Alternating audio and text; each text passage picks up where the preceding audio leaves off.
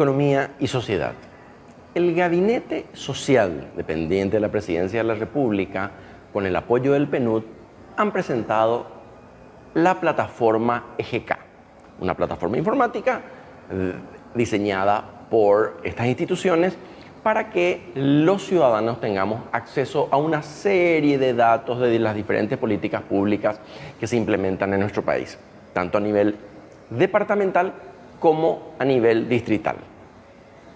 Esta plataforma, los datos que tiene, los mapas que, pueden, que se pueden generar, constituyen herramientas fundamentales para repensar las políticas públicas y direccionarlas hacia las zonas que tienen mayores necesidades y mayores desafíos.